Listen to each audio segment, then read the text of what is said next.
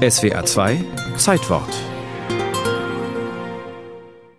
Die haben natürlich alles eingeworfen, was ihnen auch die Schmerzen erleichtert hat. Also das geht über Kokain und Chloroform bis zu normalen Aufputschmitteln, verwegene Gestalten, Hafenarbeiter, Straßenarbeiter, Tagelöhner, die da gefahren sind, um mal ein bisschen Geld zu machen. Sagt die FAZ-Sportjournalistin Efi Simoni über die erste Tour de France im Jahr 1903.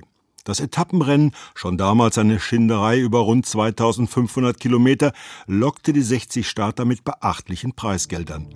Und mit der Aussicht auf Prämien wurde der moderne Leistungssport anfällig für Doping jeder Art. Doping oder Dope meint ursprünglich einen vermutlich besonders stimulierenden südafrikanischen Schnaps, taucht als Begriff dann 1869 erstmals in einem englischen Wörterbuch auf, beschreibt eine opiumhaltige Droge, die Pferden verabreicht wird. In den öffentlichen Fokus rückte Doping aber erst, als der Ost-West-Konflikt nach dem Zweiten Weltkrieg auch in den Stadien ausgetragen wurde.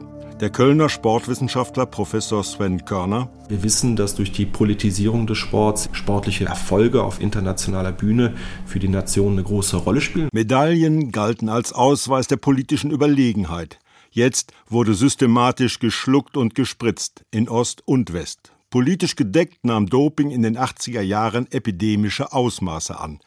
Erst der ganz große Skandal brachte den Wendepunkt. Den weltweiten Aufschrei und eine weltweite Aufmerksamkeit hat eigentlich das Doping vor allen Dingen mit dem Fall Ben Johnson 1988 bei den Olympischen Sommerspielen in äh, Seoul hervorgebracht. Der Kanadier Ben Johnson deklassierte im 100-Meter-Sprintfinale seine Konkurrenten.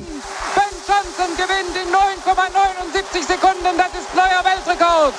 Das gibt es überhaupt nicht. Stimmt, denn die Fabelzeit entpuppte sich als Betrug. Vollgepumpt mit Steroiden gab der Fall Johnson letztlich den Anstoß zur Gründung der Welt-Anti-Doping-Agentur im Jahr 1999.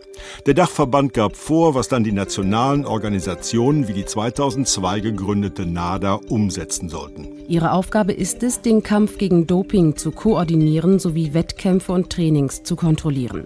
Außerdem kümmert sich die Agentur um Forschung und Aufklärungsarbeit in Schulen und Vereinen. Diese Arbeit ist denkbar schwer, denn der moderne Sport lebt in einem moralischen Dilemma. Er muss Standards erfüllen, die die Gesellschaft sonst allzu gern vernachlässigt. Denn das NADA-Motto Alles geben, nichts nehmen formuliert Erwartungen, die in vielen Bereichen des sozialen Lebens nicht mehr gelten.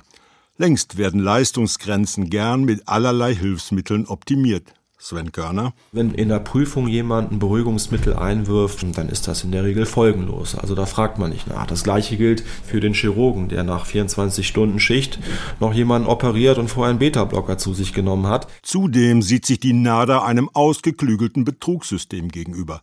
Denn oft sind die pharmakologischen Hexenküchen den Überprüfungen einen Schritt voraus. Also im Bereich der Dopingkontrolle befinden wir uns eigentlich in einer sehr seltsamen Situation, denn mit jeder verbesserten Nachweisanalytik äh, wird zugleich der Anreiz gesetzt für die Entwicklung neuer, innovativer Dopingtechnologien. Rund 13.000 Trainings- und Wettkampfkontrollen führte die NADA im Jahr 2019 durch. Lediglich 16 Athleten wurde dabei ein Dopingverstoß mit anschließenden Sanktionen nachgewiesen. Angesichts dieser Bilanz darf man zumindest hoffen, dass Prävention, Kontrolle und Strafandrohung den Leistungssport in Deutschland sauberer gemacht hat. Bleibt die Frage, welche Auswirkungen Corona haben wird. Denn pandemiebedingt sind die Kontrollen 2020 deutlich zurückgefahren worden.